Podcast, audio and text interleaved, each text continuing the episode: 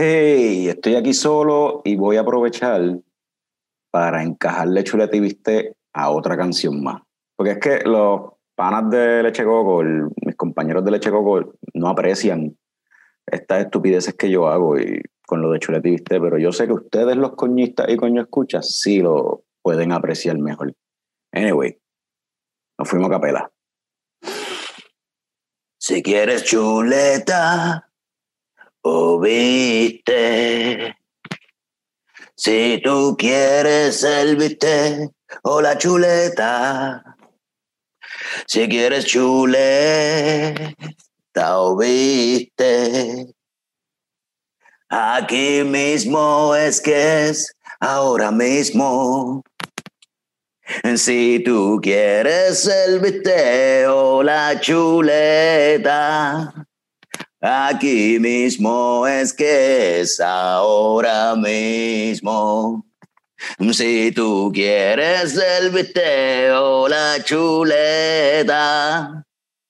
Aquí es que es ahora mismo. Si tú quieres video, chuleta. Si tú quieres chuleta. Todos conmigo. Oh, viste.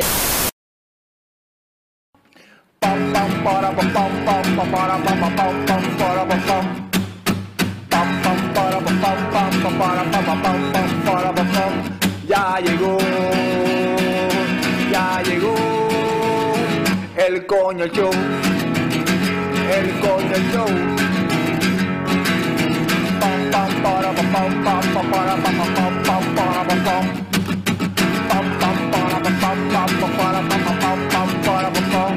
Ya llegó,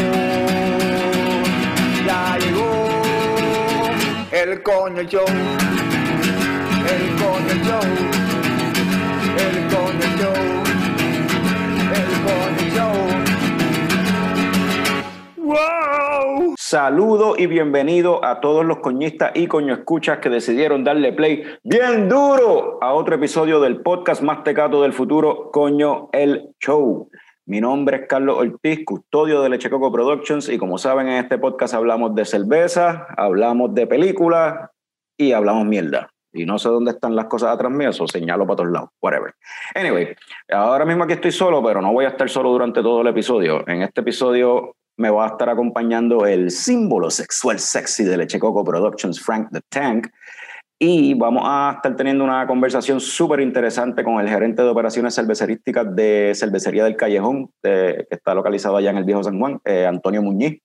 Eh, una conversación bien gufía sobre la evolución de cómo una bebida que a él le gustaba se convirtió, evolucionó y se convirtió entonces en un hobby, lo cual evolucionó y se convirtió entonces en algún momento dado en un empleo y siguió evolucionando al nivel de que ahora ese es su negocio propio la cervecería.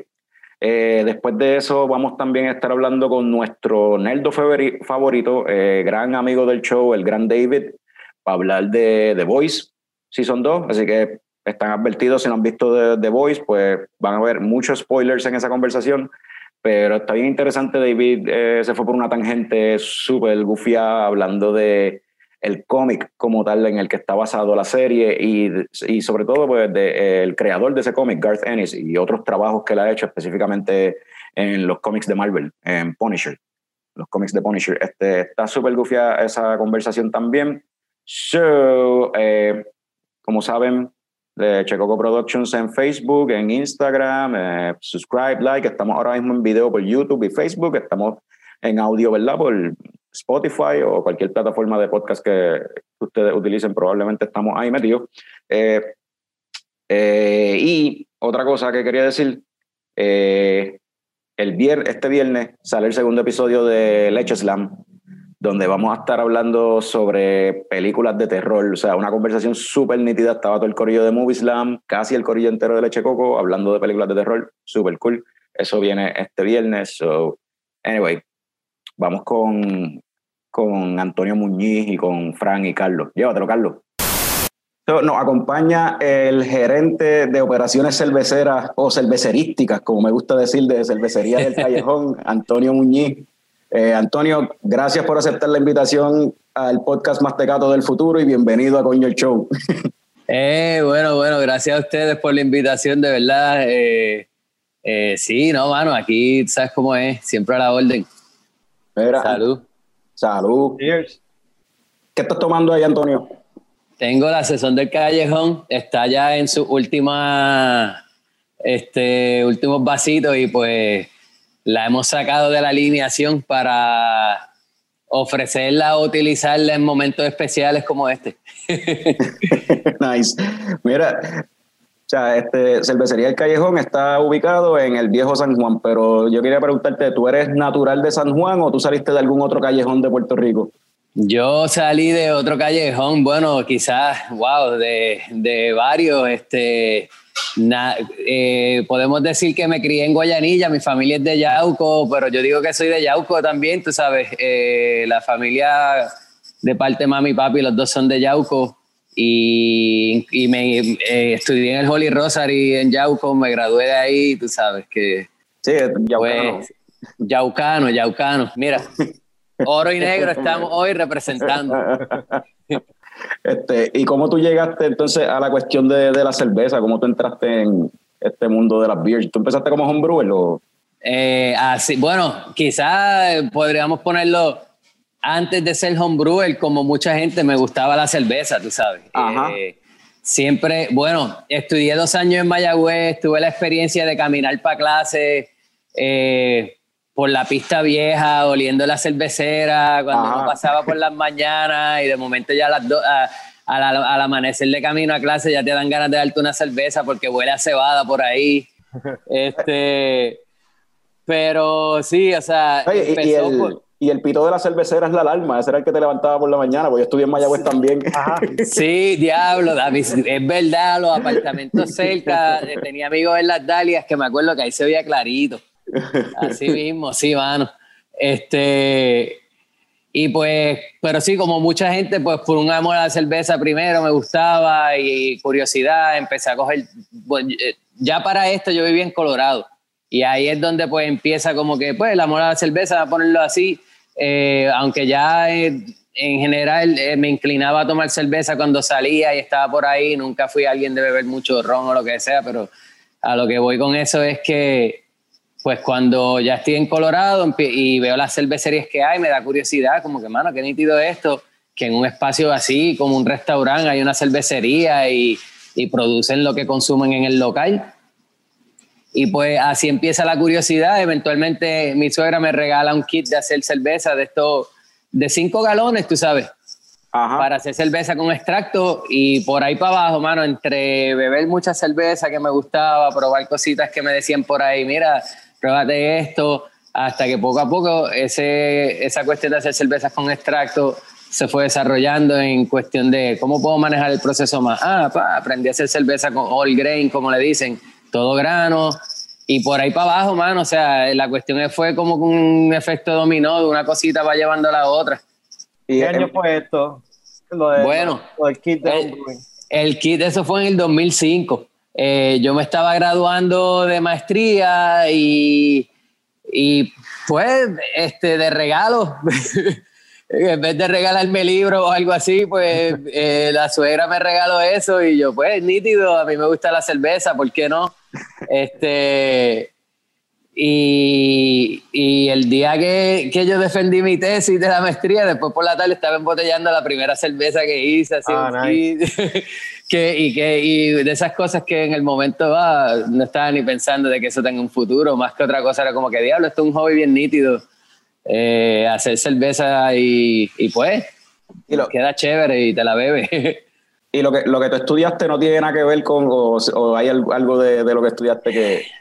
No, mano, o sea, yo estudié, eh, yo empecé en biología en Mayagüez y pues quizás esa es la base, pero después yo me cambié a psicología, tengo un bachillerato en psicología, la maestría en sociología, que, y para eso la intención era como que pues quizás yo termino ahí, qué sé yo, académico, dando clases o algo así, y hacer cerveza sería un buen hobby, qué sé yo.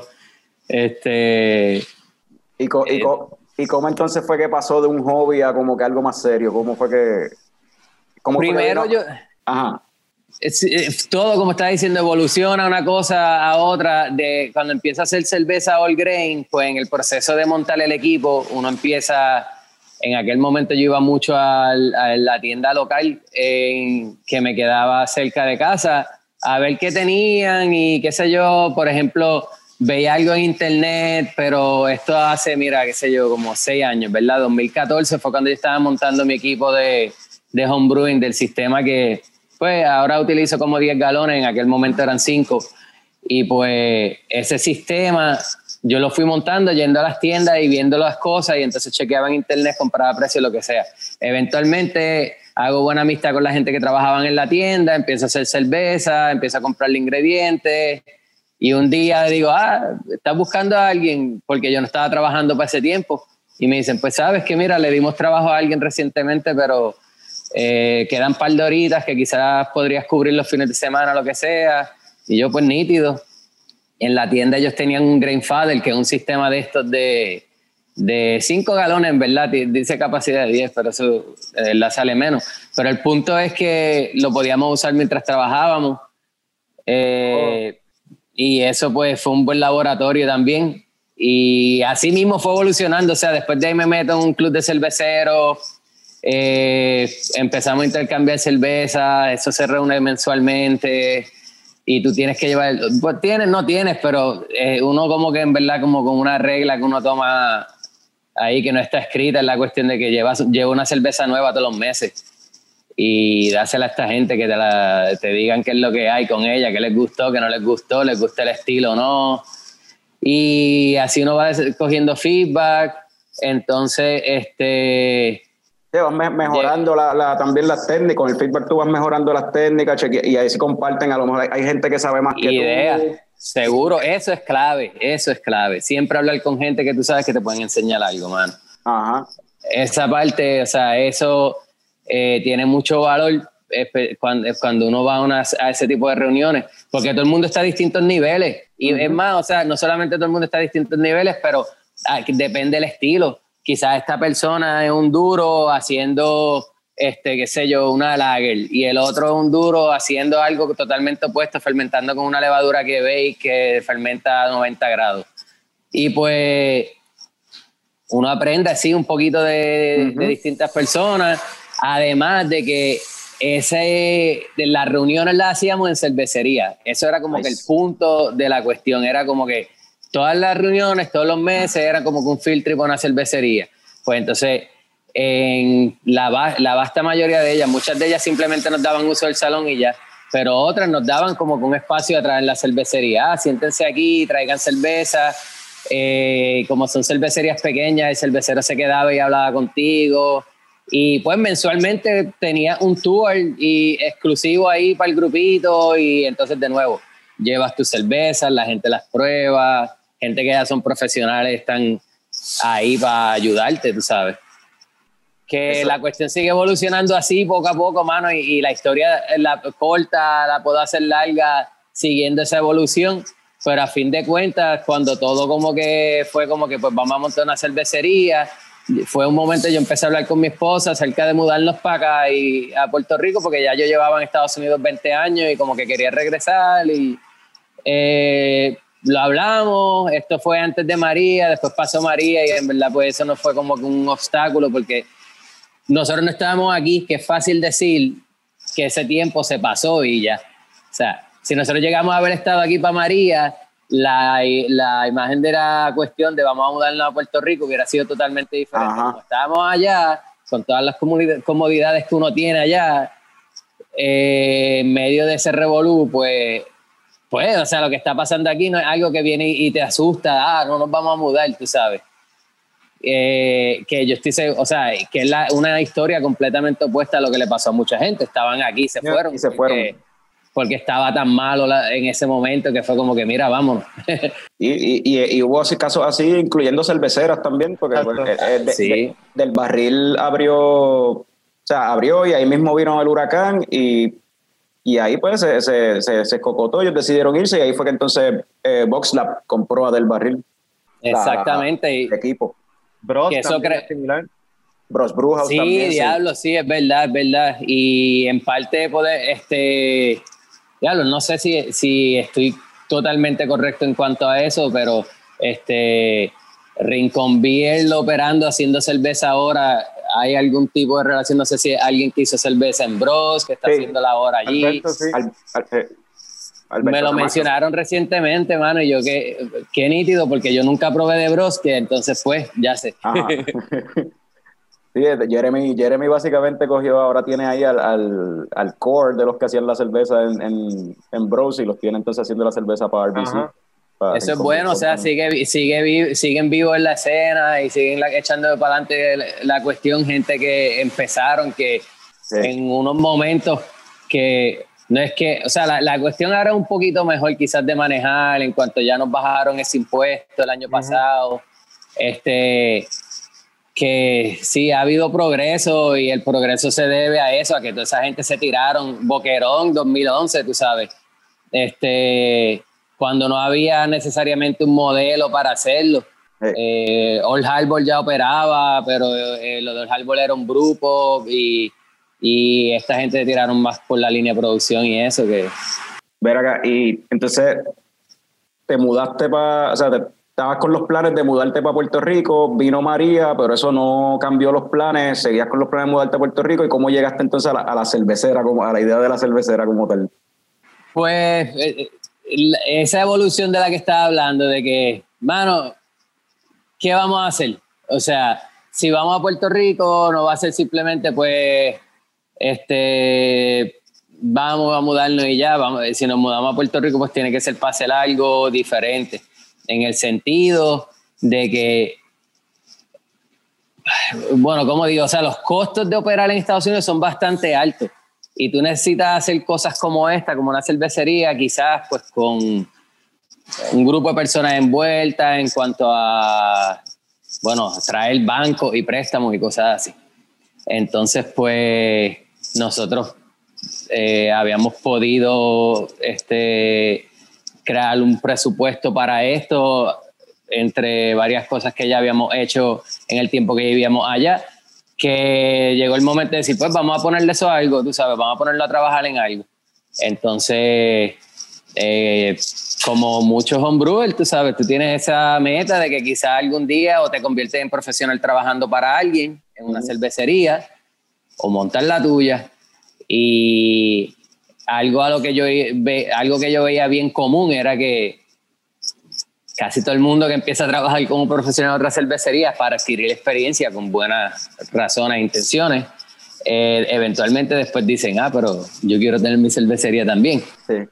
entonces, eh, yo aproveché la oportunidad de estar allá, eh, aprender y absorber todo lo que podía absorber y aprender, viviendo ahí, en vez, de, en vez de hacer como que, qué sé yo, un curso intensivo de dos semanas o lo que sea, viviendo ahí, pues, este, iba a la cervecería y participaba de, de procesos y a la misma vez observaba y preguntaba y en los sitios donde me dejaban, obviamente, porque hay sitios donde tú no es simplemente llegar a decir, hey, ¿te puedo, puedo observarlo? Y no es así. O sea, a la misma vez son un sitio, son operaciones de trabajo, ¿sabes? Ajá. La gente está trabajando ahí, que no es que llegue. No, hay un momento.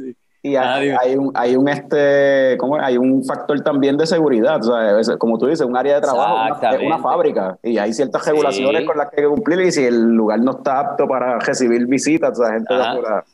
Cosas simples como tienen, les, tienen botas y guantes adicionales, no los tienen, o sea, si lo- los tienes que tener, si vas a tener invitados que van a venir a ayudarte, tú sabes. Este, pues, pues sí, ya ahí al final, diría yo que el último año y medio que estuve ahí, pues fue como que bien deliberado, como que, ok, vamos a darle un break a esto, vamos a ver cómo va desarrollando y llegamos a Puerto Rico pues julio 2018 y en ese momento pues después que nos conseguimos apartamento para nosotros y escuela para los nenes y eso, pues como que ok, pues vamos a meterle mano a esto. Nos pusimos a buscar locales, a ver qué salía, pero la intención nunca fue montar una barra de vender cerveza y ya porque este están, a, Eh, están a, montón por peso. Sí, entonces, y, y eso es, es un concepto bien diferente, tú sabes. Este, yo ahora mismo, aunque sí participo de, de hacer cerveza allá atrás, hasta servirla acá en, en el salón, eh, pues, pues la- esa no es la idea, tú sabes, a, la- a largo plazo pues eh, deben haber personas funcionando en el frente de la casa y una división de labor un poquito más marcada. Nada, somos nuevos y pues empezamos así, pero a la misma vez lo que voy con eso es que pues sí, o sea, eh, como no era la, intención nunca fue simplemente montar una barra ya, pues desde el principio se estaba buscando un local donde eh, pudiéramos ver que había espacio para montar un sistema de hacer cerveza desde que en aquel momento lo que pensábamos montar era de un barril. Decidimos por tres barriles porque considerando que en general nos vamos a estar enfocando en un estilo, pues yo le veo un poquito más de valor hacer un batch un poquito más grande de tres barriles y entonces un batch experimental pequeño de 10 eh, galones en el sistema mismo que yo usaba de homebrew, Ok. que lo tengo aquí en la cervecería. Este, y por ejemplo, en ese contexto, y no, no para desviarme mucho, pues el lunes pasado fue como que el primer batch de esos experimentales de 10 galones que, que hicimos, que lo hicimos en, en colaboración con Chela, la cocina. Este, pero ¿Qué- nada, qué- estoy qué- desviándome. ¿Qué, qué era? No, pero está bien, pero ¿qué era ese? Porque yo lo leí, pero no me acuerdo ahora. Era, eso parecía un, un, un, un sancocho o algo así. Sí, porque lo que pasa es que el, el- ellos tenían un plato que se llama Calalu, que era a base de leche de coco, este, que quizás vamos a tener que incluirlo a ustedes ahí cuando salga. era leche de coco, eh, vianda, eh, tenía jengibre y tenía chote, ¿verdad? Pues nosotros hicimos, este, le echamos pues agua, compramos coco y usamos el agua de los cocos y la nata de los cocos, eh, batata y calabaza, jengibre, miel y achote. Entonces eso se cocinó por separado y se hizo como si fuera una sopa que después se incorporó a la cerveza que está fermentando.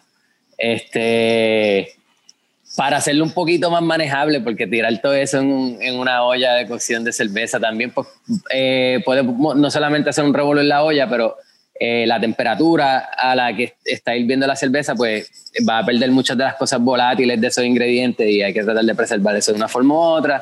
Y entonces por eso se maneja por el lado de esa parte.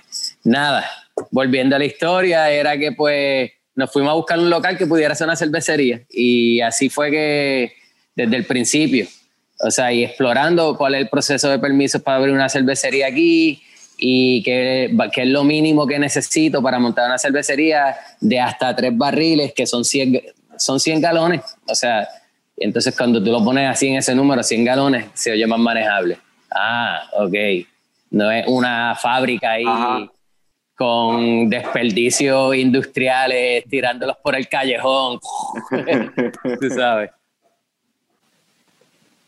¿Y cómo fue esa experiencia de, los permisos? Porque hemos escuchado muchas historias de que a veces están años tratando de conseguir todos los permisos para poder salir a, vender y eso.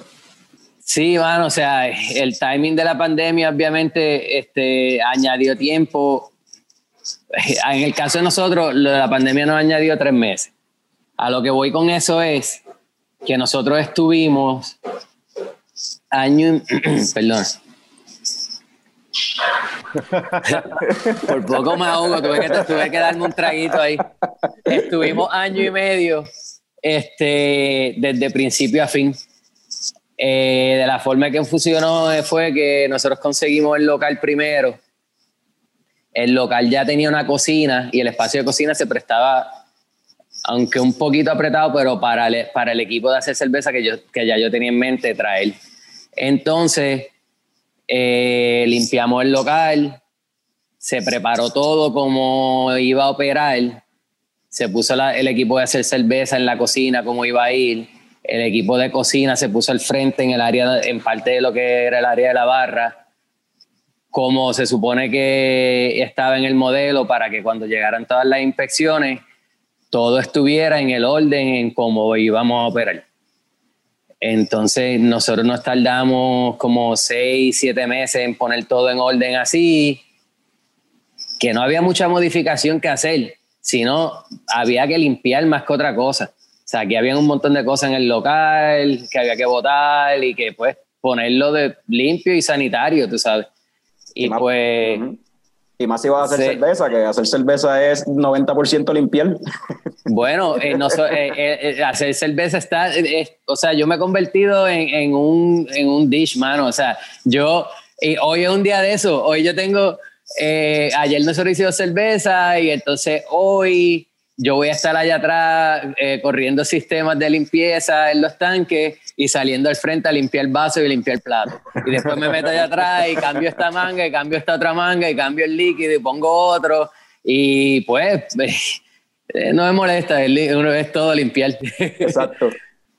Pero sí, pues, mano, eh, y entonces, pues, añádele a eso el hecho de que ahora, pues, este, la cocina está en lo que era el área de barra, que, o sea, las áreas de barra son limpias, pero a la misma vez, pues, el nivel de limpieza y qué sé yo, que uno espera en una cocina, pues, en una cocina abierta, pues, sí, sí, o sea, hay que, hay que, había que poner todo como que, pues, a otro nivel, había unos cambios mínimos que había que hacer, por ejemplo, levantar todo del piso, o sea, si la barra llegaba hasta el piso, pues había que modificar eso para que no llegara hasta el piso, para que tuviera espacio por debajo, para que cuando limpie, pues no se quede nada pegado ahí, porque entre las cosas que yo me encontré aquí era eso.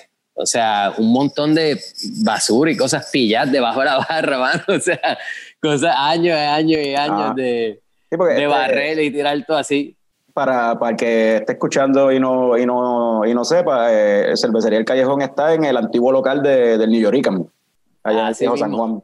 Que Las noches eran largas. Exacto.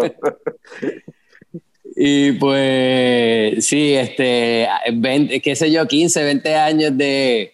De jangueo hasta tal, de, de, como no había en ningún otro lado, eh, los efectos, eh, el local vio los efectos de eso, tú sabes. Este, pues sí, pues nosotros este, habilitamos todo, se comienzan los permisos para el tiempo de la renuncia del gobernador del año pasado, en, medio de esa transición, eh, yo, yo me preocupé, pensé que eso iba a afectar, pero por lo menos pues las cuestiones continuaron operando de forma bastante normal en las oficinas de gobierno y pues esa parte fluyó para noviembre. Ya habíamos completado todo lo necesario para permiso de barra y restaurante.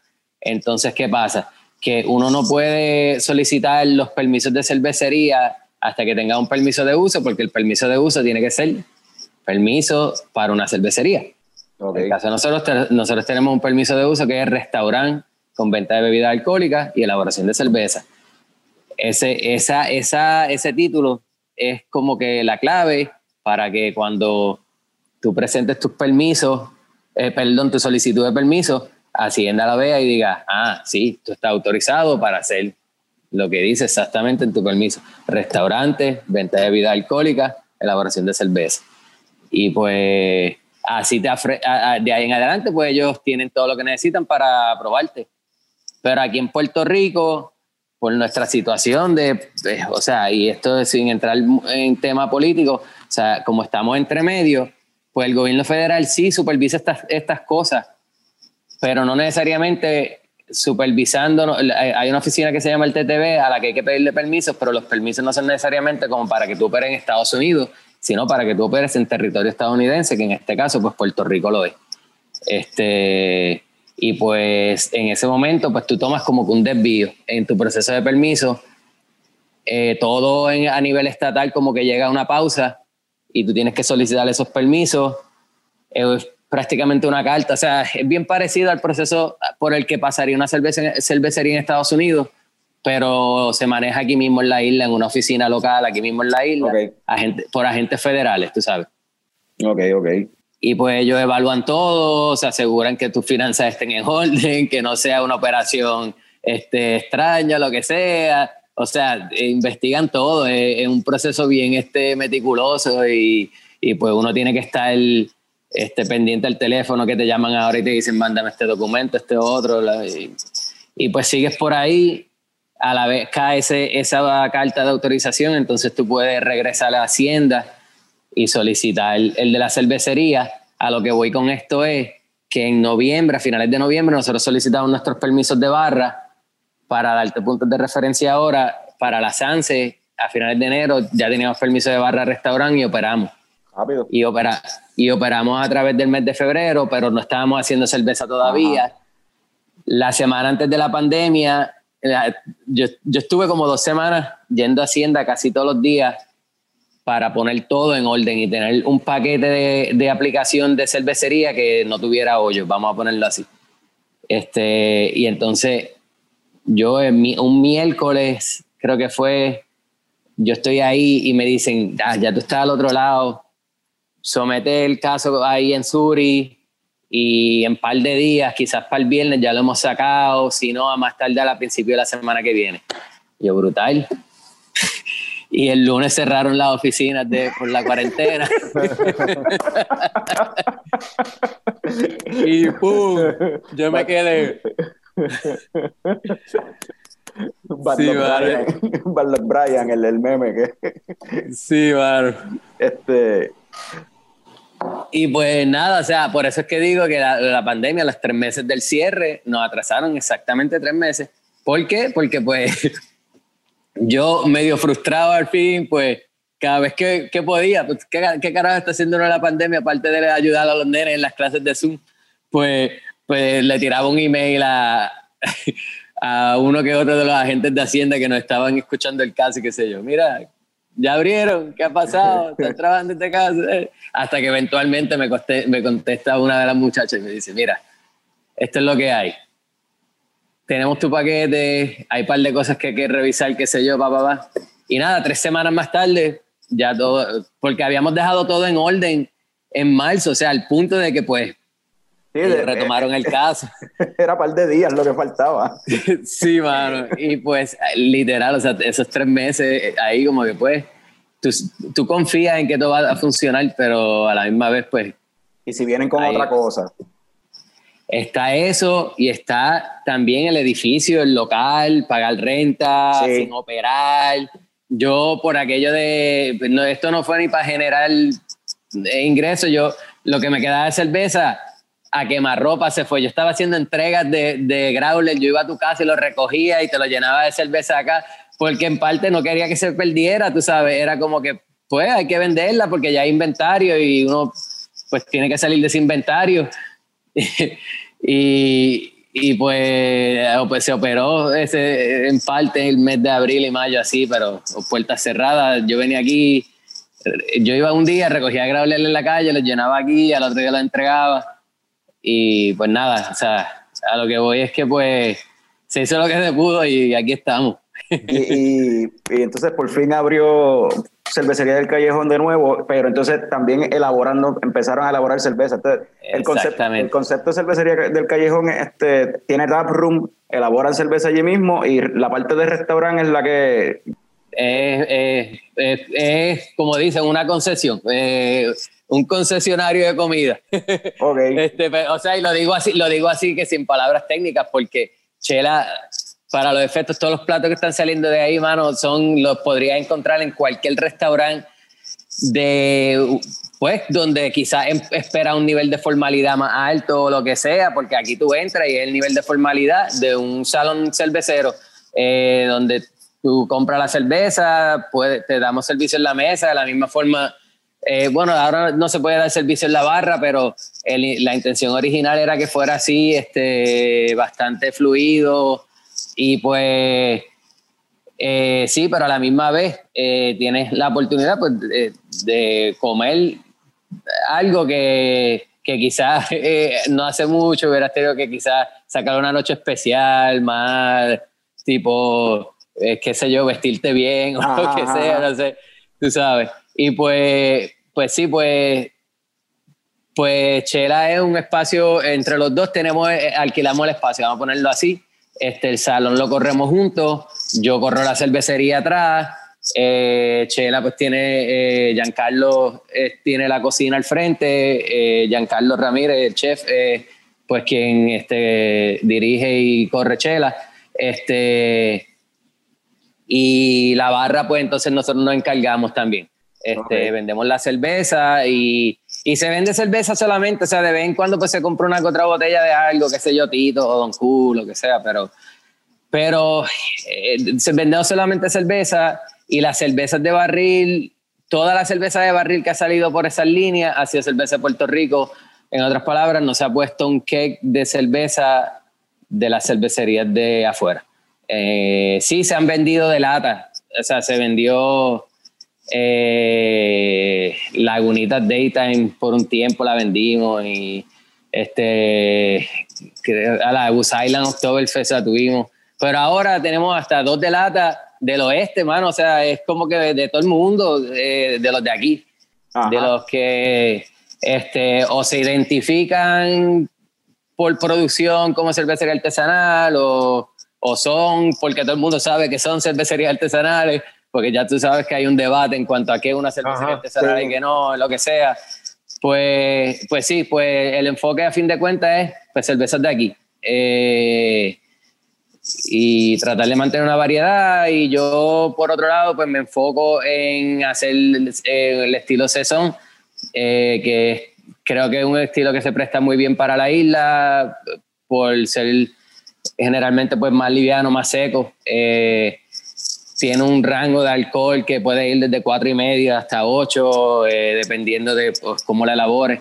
Y pues, eh, sí, eh, ese es el concepto a fin de cuentas. buena comida y cervecitas de aquí locales. Ese, nosotros, ¿verdad? Este, Frank y yo tuvimos la oportunidad de probar la Saison del Callejón, este, que yo busqué un growler, llené el growler en estos días y lo compartí con Frank. Y yo la encontré esa bien eh, dentro de su estilo, un point seca, este, tenía como unos unas notas de como de, de, hierbas y especias o algo así, que también oh, sí, sí. o algo no sé. Ajá. Tenía algo así, estaba bien dentro de su estilo, seca, el aftertaste se te iba rápido, eso es lo que me refiero con seca, tú sabes, ese dry Sí, sí, era un poquito amarga, o es, o sea, lo que queda de ella, eh, un poquito amargo, pero sí seca, este, y ajá, es buena cerveza para acompañar comida también, eh, sí, Manu, que, eh, o sea, eh, lo que describiste ahí es exactamente a lo que iba. Sí, exactamente. y refrescante. también, tú sabes, de nuevo, un estilo que se presta muy bien para, para, estás caminando por San Juan, entras aquí, te dan una cerveza, te dan la cerveza, quieres comerte algo, no sales de aquí lleno, empachado, este, sí, en, en, la línea, esa es la línea que vamos, tú sabes. Y la otra, la otra que probé fue la, la IPA versión sin miedo. La IPA también, sí, sí. Por, qué sin miedo? Eh, porque sí, nos tiramos ahí. Bueno, la verdad es que eh, eh, eso fue hablando con el chef, con Giancarlo. Este, la probamos. Y me dice, ¿cómo se llama esta cerveza, mano? Y yo, pues, mano, o sea, IPA del callejón y van a ver ciertas variaciones de IPA del callejón en cuanto a, pues, la base va a ser la misma, pero van a, ser, va a haber cosas que van a cambiar va a cambiar a veces la levadura, a veces va a cambiar, quizás puede que el color suba o baja un poquito. Nada, lo que voy con eso es que me dice, esto como que, esto tiene que ser la versión sin miedo. Así como que bien natural, me lo dice yo. Ya sí, mano, o sea, y es que tiene esta levadura que es bien expresiva, que, que sí, sin miedo, o sea, una levadura que es mango, y, bueno, y esa, eso era lo otro, que es como que eh, eh, ¿cómo lo describes? Fue a fruta con pepa, mango, jobo, y es como que no es fruta con pepa, sino fruta pues con pepa dentro. y pues, o sea, de verdad que son conversaciones que a veces uno tiene ah, probando una cerveza y qué sé yo, y es como que así es que terminan los nombres. Este, me gustaría ser un poquito más deliberado y tener como que una serie, quizás vamos a decirlo así, eh, de unas películas o lo que sea, pero la cosa es que por más que uno bautice, la, por lo menos para mí, bautizo la cerveza antes de hacerla y cuando la termino de hacer es como que nada, se llama así. Pues esa, esa, yo le encontré, le encontré así el, un sabor como mango, pero no, pero no sabía, a mí no me supo a mango el sabor típico que tienen cervezas de mango por ahí, porque a lo que me recordaba era el dulce típico de mango, la pasta de, la pasta de mango como tal, Ajá. como con un sabor así. sí, quizá. Que me imagino. Eh, ajá. No, no, dale, dime. No, que aquí, yo no sé, a lo mejor quizás es por, por pues, al ser, no sé si es por la malta o algo así, que, porque... Eh, no, es la, o sea, todo esto es la expresión full de esa levadura, es, eh, entrando un poquito de detalle en cuanto a la levadura, es una levadura que hay un laboratorio que la vende como lo que se llama Tropical IPA. Ok. Pero es como esta gente son como que medio secretivos a veces en cuanto a de dónde sale una cepa o la otra. Por, a veces lo tienen que ser porque quizás ellos van a, una tienda y compran una, una, una, cepa de levadura de otro laboratorio y la reproducen ellos. Ajá. Y pues que no pueden decirte, pues esto es esto. Y le ponen su nombre y tú te pones a investigar. Nada, lo que voy es que esto es una cepa de levadura que la, para los efectos la tiene identificada como Saccharomyces broxelensis, eh, siendo pues la variante de, de Saccharomyces. Saccharomyces es la levadura que fermenta cerveza en general y es la misma que fermenta pan también. El pan, la levadura de pan principal pues Saccharomyces. En este caso Cerviciae es como que la más común, Saccharomyces cerevisiae también tiene ciertas variantes, pero a lo que voy es que pues, esta es Broxelensis porque oriunda de Bruselas. Eh, se pensaba que era una levadura de esas como que de farmhouse, pero después descubren, por, porque ahora eh, no, no, hace mucho esto no era posible, pero ahora tú puedes hacer un mapa del genoma de algo en cuestión de nada y pues eh, esa gente, esos laboratorios le hicieron el mapa del genoma y se dan cuenta que, ah, diablo, sí, esto es una Saccharomyces, no, no es Bretanomycin, que era lo que pensaban al principio, que esos sabores frutosos así muchas veces se encuentran en las Bretanomycin, ¿verdad? Pero ¿qué pasa? Que esta Saccharomyces tiene esos sabores frutosos, pero no tiene el funk que tú le encuentras a una cerveza con Bret, con Bretanomyces. Bretanomyces pues tiene como que esos olores como a, a establo, qué sé yo, así. Y pues pues sí, pues esta levadura está ahí, como que es media funky, tiene esta expresión bien frutosa, que el punto puedes hacer, o sea, y a esto es lo que voy con lo de la cuestión con esa cerveza versus hacer otra versión, es como que complementar lúpulos con sabores o, o, no necesariamente, bueno, sí, complementarlo, o sea, como, o cómo tú tratas de, que, de traer sabores que o sean parecidos a los que ya tienes ahí, y empiece sabiendo como a lúpulo y transicionar a la levadura, o sean diferentes y entonces tenga estos sabores del lúpulo que transicionan a los sabores de la levadura. Ahí es donde pues este, esa cerveza pues eh, continuaría trabajando con ella en eso, tú sabes. Este, eh, me fui con una selección de lúpulos bastante clásico en esa, es Citra, eh, Columbus y Cascade que son lúpulos que encuentras en muchas cervezas, por ejemplo, Sierra Nevada es todo, Cascade, eh, Columbus es un lúpulo que se usa para hacer cerveza, la parte amarga de la cerveza, pues se usa mucho Columbus porque pues, le imparte ese amargor eh, sin muchos otros sabores dominantes. Este, pues sí, que eh, eso es algo que a mí me gusta hacer también, tú sabes, viniendo de un, no solamente de background como homebrewer, pero viniendo de que trabajaba en homebrew shop, pues es como que, sí, dame eso, vamos a probarlo. a tirarse la cerveza, ¿verdad que sabe? se, podría, se podría decir entonces que la IPA del callejón es como una, no es una versión final, es, vas a seguir cambiándola y haciendo lo que, lo que te gusta hacer, lo que tú quieras experimentar. Sí, sí. Sí, sí, o sea, divertirte con, con, el proceso. Exactamente, y la sesión también, o sea, la sesión, a pesar de que ya tiene unas cosas que son bastante estándar, lo, lo mismo con la IPA, pero con la sesión, por ejemplo, la versión que hice ayer, se le cambió un lúpulo.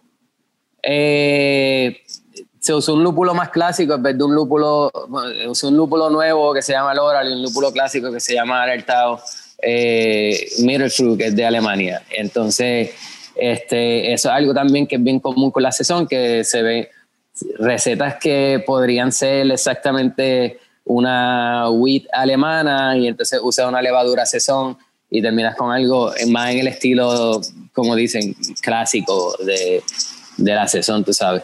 Este, pero sí, siempre hace algo porque de la misma forma la cocina es así también, la cocina es bien dinámica. Eh, el chef viene esta semana y tiene un menú y la semana que viene tiene otro. eh, yo no veo por qué eh, no hacer lo mismo con una cervecería. O sea, las otras cervecerías locales lo están haciendo también. Eh, obviamente, pues, como llevan bastante tiempo, han desarrollado a llegar al punto de que tienen ciertas cervezas, vamos a ponerlo así, flagship, que son hechas de la misma forma siempre, porque las personas esperan esa consistencia en ellas. En el caso de nosotros, nosotros no estamos empacando en botella o lata, estamos poniendo cerveza en barriles, la estamos sirviendo aquí mismo, tan siquiera la estamos vendiendo fuera del local. Vamos a experimentar con ella, mano, o sea, porque, o sea, ¿por qué no? Ajá.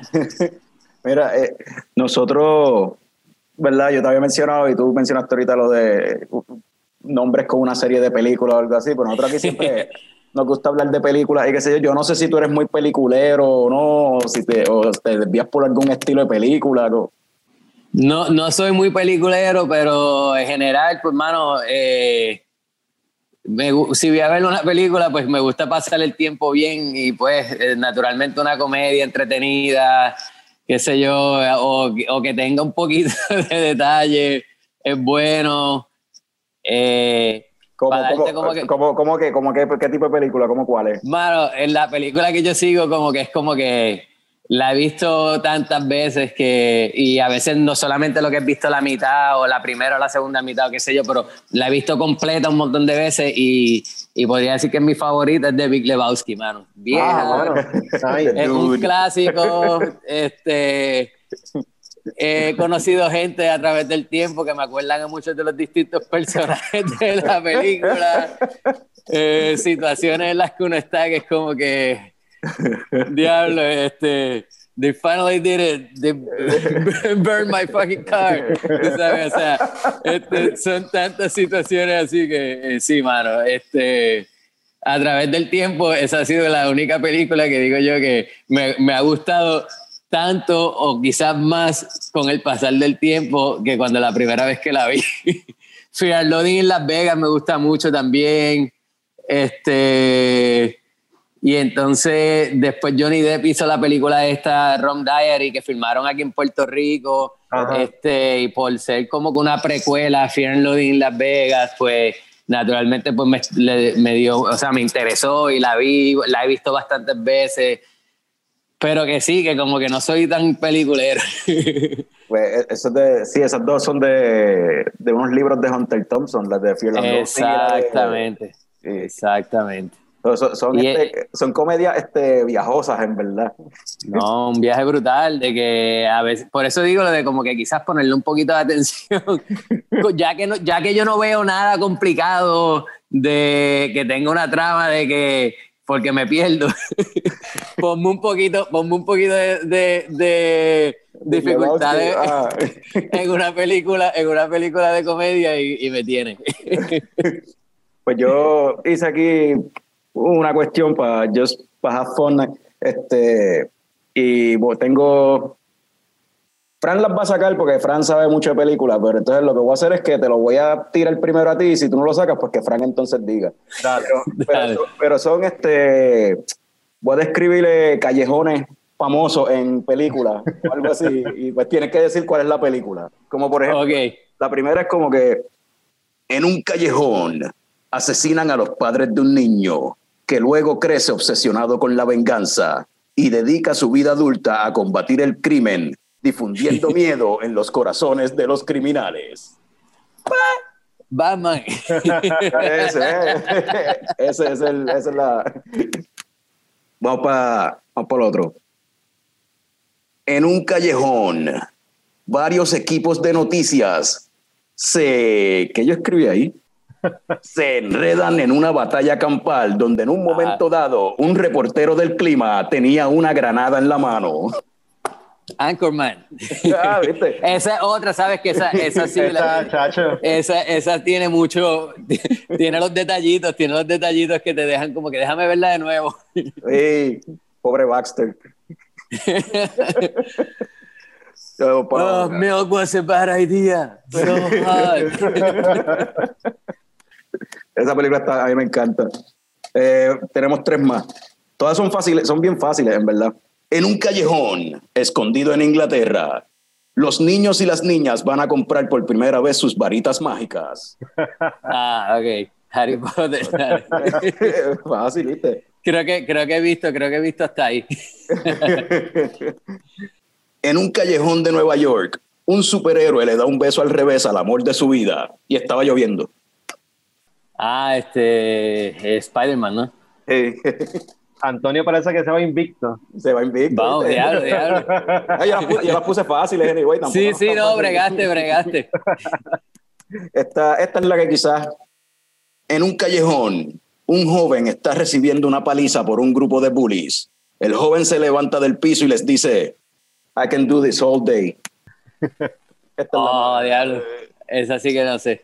Ah, pues la saco yo ahora. Capitán América. Eh, Capitán América. Antes de que tuviese los poderes, le estaban dando una pela y él se levanta todo fastidio, todo jodido y dice como que, ah, yo puedo seguir haciendo, yo puedo seguir recibiendo pela todo el día. el más guapo. ¿Y esas películas no te gustan, Antonio? Eh, mm, sabes que no, la, eh, no me he envuelto mucho a verlas. Eh, yo creo que en parte, yo creo, y lo que he visto, que hay mucho de la cuestión de que generacional en el sentido de que ahora que están, vamos a ponerlo así, los últimos que 10, 10 a 15 años en su apogeo, de que en verdad se, le, se le está dando mucha importancia dentro de la industria de la película a las películas de superhéroes yo he estado este, viendo Moana, ah, eh, Frozen, cositas así que diablo, yo no sé cuántas veces esas películas han estado puestas en casa y la verdad es que no me he sentado una vez a verlas de principio a fin, pero sepa muchas partes porque estoy haciendo algo y me viro, ah, esa parte ahora. y, de seguro te, sabes las canciones, de seguro. Ah, no, mano, sí. este, pero pues, eh, las canciones a veces hasta más, porque pues no estás viendo, estás en la cocina o lo que sea, y se oye de ahí en el background la cancioncita. Pero eh, sí, yo creo que eso es lo que ha pasado conmigo y con, con las películas de superhéroes. Eso es bastante común, anyway, también por lo que yo he escuchado, porque con Jorge, Jorge Ramos también, cuando lo tuvimos en el podcast, mencionó lo mismo, de que, y de hecho, y Rafa también, este, Rafa Márquez, también sí, sí. cuando le preguntamos cuál fue la última película que viste, y ambos en, el, en diferentes ocasiones que los tuvimos, o sea, siempre era una película de niños, porque pues por, por las hijas. Sí, sí, tenemos hijas los tres que pues, eh, eso es lo que, y entonces tengo un nene, pero como el nene es el menor, pues eh, naturalmente la nena escoge las películas, es como que no, vamos a ver esto. Y fíjate, eso es bueno para él, que aprenda así, que, lo bulee un poquito y a, todos los, los segundos en la familia nos pasó. Bueno, eh, yo no, no tengo esa experiencia. Ah, fuiste el mayor, fuiste el mayor. yo, era el que bullyaba. Tú eras el bully. El, bully. Todavía es un bully. bueno, este. Fran, ¿tú quieres hablar de la última película para terminar esto? La última película que tuviste, lo dejamos para el próximo segmento cuando llamemos a Dave. Vamos a guardarlo para Dave entonces. Para David, porque ahora vamos a. Gracias, Antonio. No. En verdad, por acompañarnos y por esta tremenda conversación y todo el, la historia, la evolución como tal de, lo que terminó entonces ahora siendo Cervecería del Callejón. Este, mucho éxito. Este, y nosotros ahora pues vamos ahora a reunirnos con otro pana para hablar entonces más a fondo de películas y estas sí, dale. que tengo que tengo que empezar a bregar aquí ya, pero Mano, gracias por la invitación. De verdad que pues la pasé súper chévere. Este, y por la oportunidad, tú sabes, de expresar la, eh, nada, la evolución de esto, como estaba diciendo, porque pues es lo que es. Y mucho éxito a ustedes también, mano, para adelante, de verdad que bien entretenido todo. Y Oye, no hablamos, de, no hablamos del horario, ¿verdad? De, ah, sí, sí, importante. Rapidito, eh, sí, eh, estamos operando fines de semana, viernes, sábado, domingo y lunes. Los viernes y sábados estamos de 2 a 9 y los domingos y lunes de 4 a 9. Que sí, mano, o sea, eh, somos un negocio pequeño, el chef y yo, y pues operamos dentro de eh, lo que pues nosotros podemos con la ayuda de un grupito de, personas que están dedicados a lo que hacen y pues sí, mano, operamos dentro de ese horario que quizás se ve limitado, pero es para poder mantener este, nuestra, eh, bueno, el lugar como queremos, tú sabes. Y tienes el pues, salón abierto, ¿verdad? Para uno beber allí y comer. Estamos abiertos. llevar tus growlers, llenarlos y llevártelos. Full, sí. Este, puedes traer growlers, los llenamos. Eh, teníamos growlers, se nos acabaron. Estamos en esa de que tenemos que ordenar más.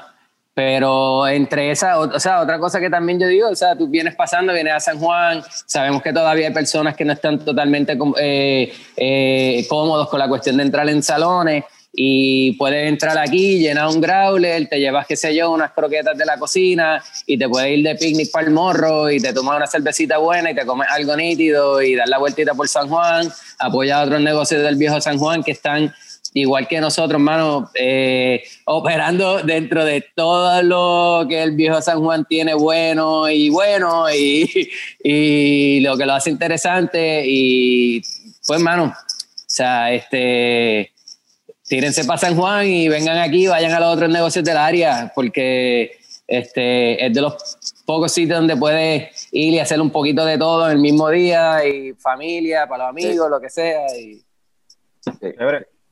hermano, pues gracias, por la oportunidad de nuevo. Cuídense. Gracias a ti. All right, so antes de hablar con David, solamente quería compartir con ustedes que la última película que vi se llama Los Tigres no tienen miedo, Tigers are not, are not afraid. Eh, está disponible en Shudder, que es como una plataforma similar a Netflix, pero se especializa en películas de terror, aunque no necesariamente todo lo que hay ahí es terror. Como esta película que una película mexicana, independiente, tiene elementos de terror, pero en realidad no es muy scary, cualquier persona la puede ver. Este, la película se trata de un grupo de huérfanos, eh, unos niños huérfanos que están huyendo de, de unos sicarios de, del cartel, y adicional a eso, pues una de las, la nena que está con ellos, pues está teniendo ciertas visiones de como que cosas raras, espíritus, whatever. Um, la película en verdad no es, no es la cosa del otro mundo, pero está interesante. Creo que la, la, el concepto, la, idea detrás de la película, esta cuestión y, la, y sobre todo la, discusión social que tiene, que, provoca la película sobre estos niños que pierden sus padres por culpa de los carteles en México y en otros países, y en muchos sitios pasa, ya sea por la criminalidad o por lo que sea, y quedan en la calle básicamente. Eh, y es bien fuerte. Eh, yo creo que esa es la parte más de terror lo que más provoca terror de la película que el mismo hecho de los espíritus y whatever. Es más la cuestión de la realidad que estos niños tienen que estar viviendo en algunos sitios. Um, habiendo dicho eso, eh, vamos con Carlos y con David y con Frank. Llévatelo, Carlos. Ahora estamos aquí con, nos acompaña nuestro nerdo favorito, David. Eh, ¿Qué hay? Dave. ¿Cuál ¿Qué fue, mi gente? ¿Cuál fue, todo bien, mano. ¿Cuál fue la última película que tuviste de principio a fin? ¿Te haya gustado o no te haya gustado? ¿Haya sido por streaming? Sí, no hagas trampa. La que última no, que viste. No, no, estoy tratando de recordar. Vi una, vi una que no me gustó para nada, bro, de hace poco. Ah, ¿Cuál era el fucking nombre, coño? Frank, ¿tú te acuerdas de cuál fue la última que tuviste? En lo, sí, que, en lo que Dave piensa, exacto. La última que yo vi fue Bottle Rocket. Ah, ok es una película de Wes Anderson del 96, la primera película de él, de hecho, con Owen Wilson y Luke Wilson. Este, son estos tres chamacos, tres morones que están tratando de make it as criminals. Y está súper graciosa. No es mi favorito de, de, Wes Anderson, es la primera, él va mejorando con el tiempo, pero es a fun time. Pero ya, ya. El good Wes Anderson, ¿verdad? Sí, sí, sí, claro. ¿En esa ya se ve los tropes así de que Wes Anderson repite después en las otras películas? Eh, mucho más leve que en las otras. Como que hay sus cositas, este, como que de estos de cámara y qué sé yo, y la música, pero es mucho más leve que después eh, tú ves en, en Royal Tenenbaums o, o en todas las otras de él. Steve Sisu y todo eso, ajá. Sí. Sí, salen, sí, obviamente estos actores salen en todas las películas también. Este, por lo menos Luke Wilson y Owen Wilson para mí que salen unas cuantas. Sí, salen, sí. Yo nunca, nunca he visto, nunca he visto por el Rocket, este, y siempre la he tenido en la lista para verla, porque recuerdo que cuando salió back in the 90s, eh, era bien aclamada por, por, los críticos y qué sé yo, decían que era bien buena. Y pues de ahí fue que surgió la carrera de Wes Anderson. Yep. David todavía no se acuerda. Papi, de- de- de- no me acuerdo.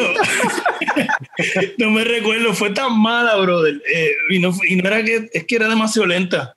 Pero fue en Netflix, a ver si te Fue, ayudamos. fue, fue en Amazon, fue en Amazon. Y este, y no me recuerdo el nombre ahora mismo. ¿Y de qué? ¿Pero de qué era? Es que esa es la mierda. Así de mala era. Era tan mala. Brother, estoy tratando de recordar. Me recuerdo más de la última Rambo que la vi an- antier también. Fue que vi dos películas corridas y la única que, reme- que recuerdo perfecto fue la última Rambo, que ¿Y está qué tal, qué tal Last Blood? Exacto. completamente innecesaria. Pero como, hablando la clara, porque mira, mucha gente confunde la Rambo, porque la, la primera en realidad es un drama, la primera es buenísima. Sí. First Blood, la primera es buenísima. La segunda es pura acción y la tercera también. O sea, pero son cosas que tú no puedes odiarlas tampoco porque Rambo 3, Rambo pelea contra unos tanques y él estaba en un caballo con un molotov. Está como que muy metal. Pero hay, hay cinco entonces, ¿verdad? Porque yo recuerdo son que cinco. cuando yo Son estaba en la cinco. universidad había salido una que ya, o sea, ya habían pasado años, anyway, entre, Sí. entre la última y esa. Que by the way, eh, esa es la del 2008, si no me equivoco, la de John Rambo. Y brother, Ya esa es con el CGI gustó. y eso, ¿verdad? Sí, pero a mí esa me gustó, brother. Porque cuando él se monta en la 50 calibre y empieza a hacer carne molida, eso estaba muy sobra. y, y te puedo dejar saber, yo tenía para ese tiempo, yo estaba viendo en Georgia y mi vecino era un ex marín retirado, EOD, o sea, Special Ordnance Disposal, gente que sabe. Y yo la vi con él, literalmente yo me la compré sin saber nada. Yo, ah, chévere, vamos a verla. Nosotros bebiendo, fumando. Y él viene y me dice, yo, man, that shit happens for real. Y yo, I'm like, for real? He's like, yeah, dude. Like, you see that fucking bullet is like this big, and the air traveling through it is like this long. So when it hits a human being, yeah, it, they, it's just a mist of red blood. Y yo, wow, cabrón. So, at least they hicieron research por lo que veo. esa, esa, la violencia. Esa película, lo que, lo que uno se, se, queda con esa película en la mente, es eso, la escena final, que están como, está como 20 minutos, Rambo 20 minutos. Sin parar, loco. Sí, el libro. Te voy a decir algo. Honestamente, yo estoy empezando a pensar que Silvestre la tiene contra la gente bajita. Porque la primera. odia él mismo entonces, porque él no es Sí, alto. sí, ¿verdad? él no es alto, pero él odia todas las, todas las otras minorías que son más bajitas que él. Porque ya va a tres películas que lo único que mata es personas de color minoría sin piedad. En la segunda son los vietnamitas sin piedad, cabrón, de que le meten, le mete un flechazo a uno que lo explota. Innecesario overkill, cabrón. en la tres mata a los rusos, está bien, pues era el enemigo mortal de todo el mundo en los aliens. Entonces, en la de, en la de Bulmia, que es la de, la de John Rambo, es otra aldea allá en el medio. el- Ajá. Sí, eh, papi, masacrando a un cojonal de gente. Y por supuesto, un chojo de filipinos que, que actores, ¿verdad? Entonces, en esta es con los mexicanos. El cartel. Pero en esta, yo, yo no la he visto. es- según el trailer, es como que él está ya retirado, tranquilo, en su como siempre. Papi, la si vienen a joder con él. Vienen a joder con él, porque él, él se fue- Mano, es que por eso es que yo digo que fue completamente innecesaria, porque la última que hicieron en el 2008, como que cerró bien el capítulo, que él llegó a la granja del papá y ya, como que encontró por fin su paz. Pues no, papi. O sea, yo me imagino que Stallone dijo, ay, tengo que tengo más agua. Y papi, sí, me Perfect, perfect. o sea, como que vamos a hacer otra. Y literal es. eh, yo la vi porque yo dije, ok, aquí van a pasar dos cosas.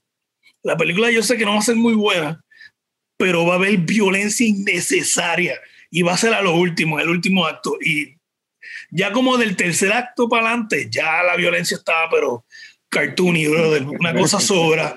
El- o sea, literalmente hay una escena que, y lo- no sé si les estoy choteando, A mí no me importa. se joda, a mí esto, ok.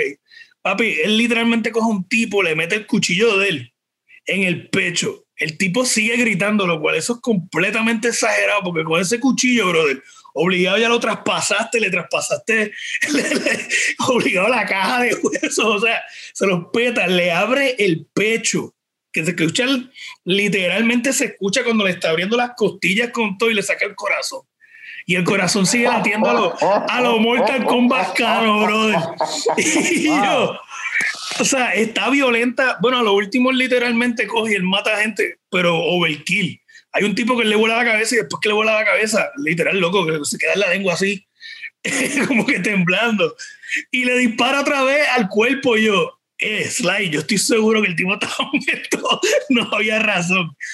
Está sangrienta, sangrienta. Entonces, está entretenida, está entretenida porque no es por nada, yo no soy como la mayoría de la gente que son bien elitistas. A mí me gusta Sly, a mí me gusta ver a Sylvester Stallone.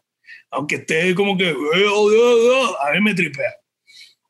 Pero es que la historia es tan, brother, es que es tan obvia de lo que va a pasar todo. O sea, yo empecé a ver la idea, papi, va a pasar esto, va a pasar lo otro. Y efectivamente. Pero, pero entretenida, pero completamente innecesaria. Si quieres ver un día como que, eh, vamos a darnos un shot cada vez que haya una muerte exagerada, pues ese es el tipo de película que deben ver para que terminen en el hospital. hablando de, de, cosas hablando de violencia. de violencia y hablando de violencia. vamos a hablar del season 2 de The Voice que ya terminó lo, todos lo, aquí lo vimos y pues el season 1 a mí me encantó y es de estas series que igual que The Mandalorian que, estaba súper loco porque saliera el próximo el próximo season y el segundo de verdad que no it didn't disappoint mano eh, comenzando con el, primer episodio un poquito, yo encontré que era un poquito como un slow burn, poquito a poco llevándote a, porque tú querías saber qué carajo pasó con Butcher después del final de, del 1. y pues se tardan en, y al final pues por fin llega Butcher y pues empieza ahí la, la pendeja. ¿Qué, le, ¿Qué les pareció el segundo season, David? Este...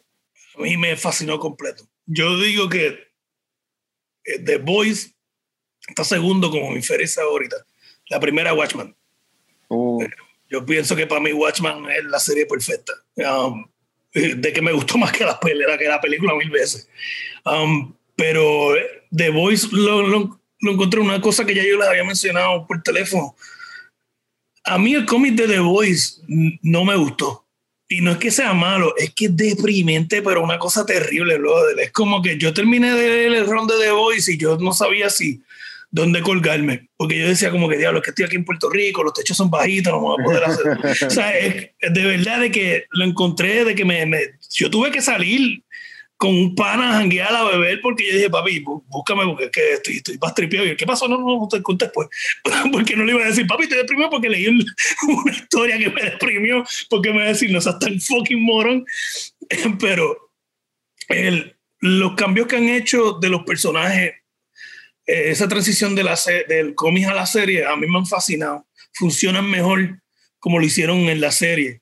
Y me fascinó Stormfront no porque me guste el personaje, al contrario, que lo odiaba.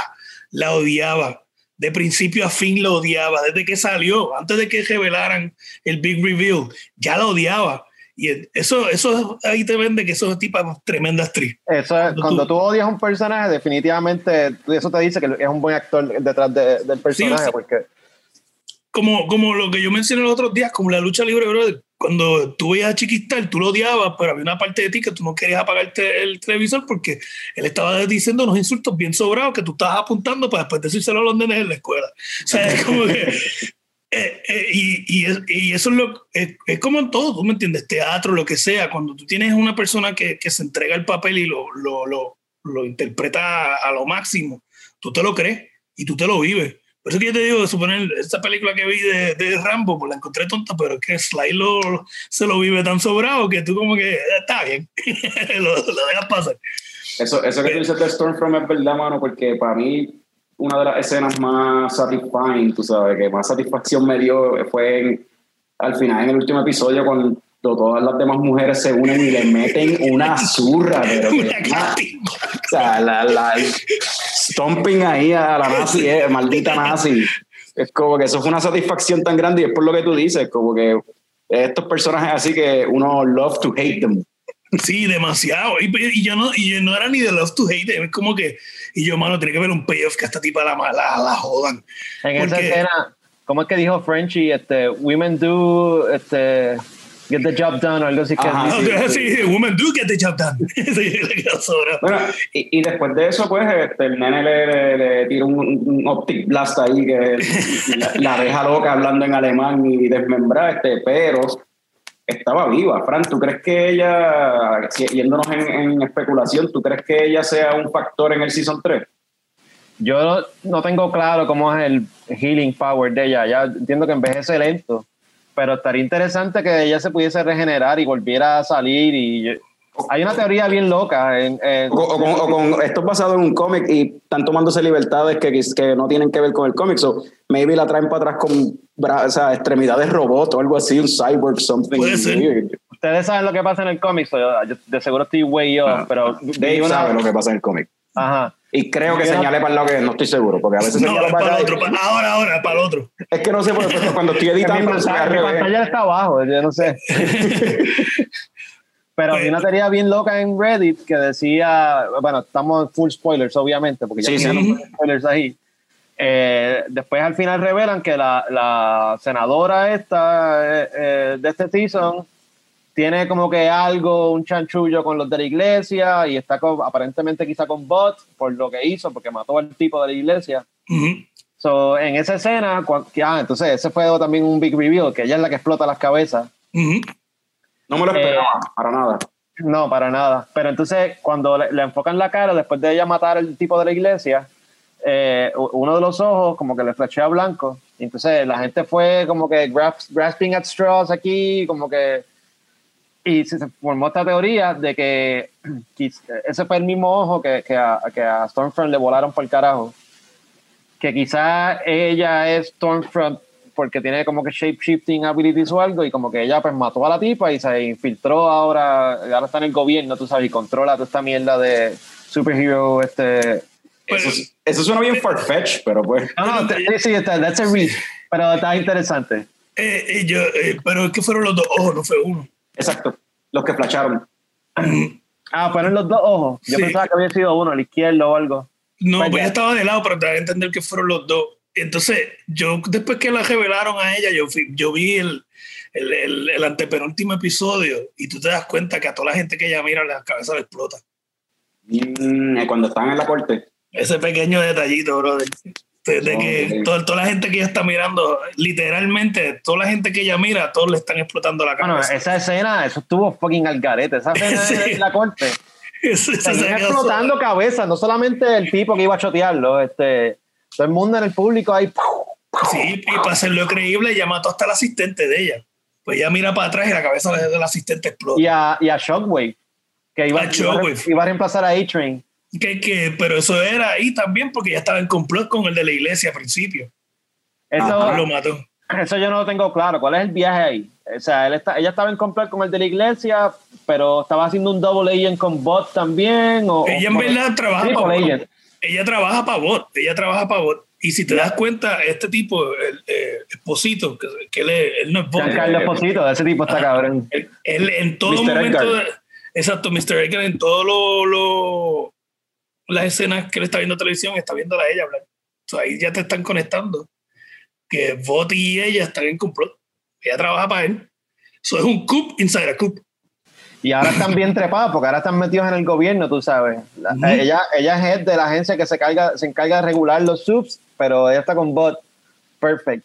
Sí, y no solamente eso, ella también ahora se trajo a Huey, porque Huey buscó trabajo con ella.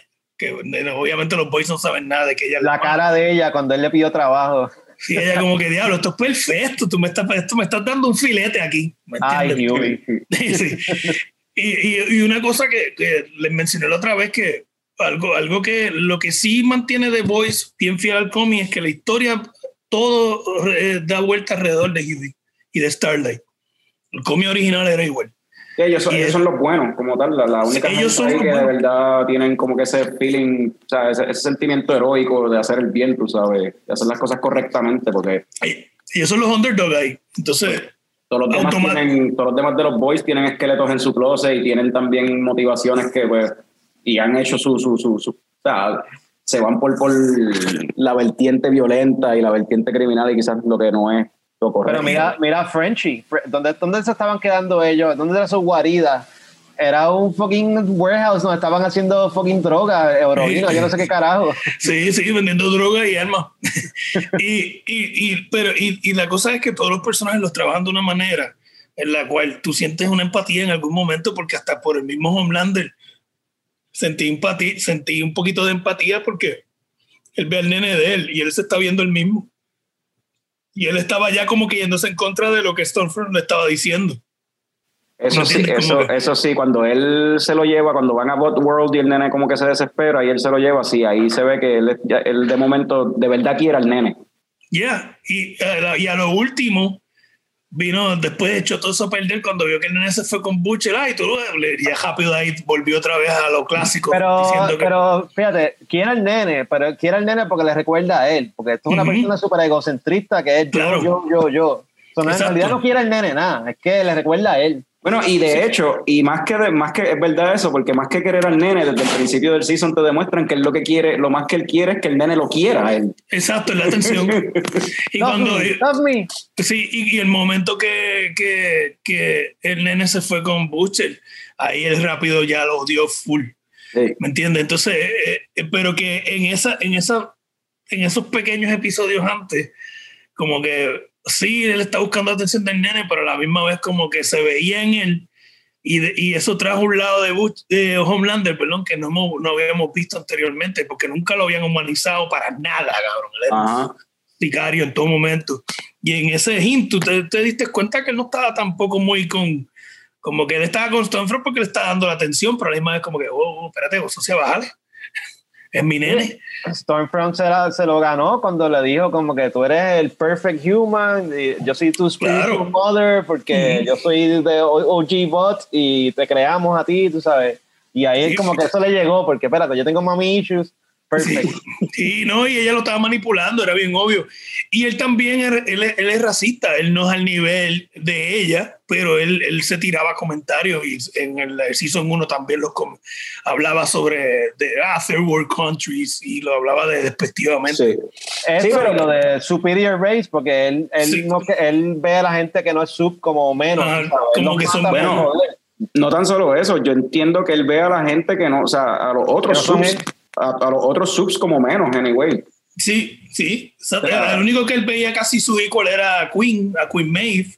pero era más por, por mercadeo también. O Black Noir, como que no, Noir, you're, cool. You're cool.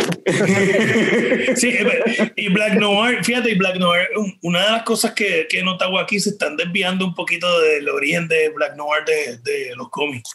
Ok. Porque los cómics, no sé si ustedes piensan leerlo. Pues spoiler away. Ok, en los cómics Black Noir es un clon de Homelander. Oh. Y en los cómics todos los crímenes que Homelander había cometido era Black Noir. Entonces, la cosa es que Homelander, una de las maneras que este, los boys los, le hacen un blackmail es porque le enseñan fotos de él matando y, y, gente inocente y comiéndose bebés y violando mujeres, con, literalmente impalándolas con el miembro de él unas cosas bien, sí, loco, bien, bien, por eso que te digo, el cómic.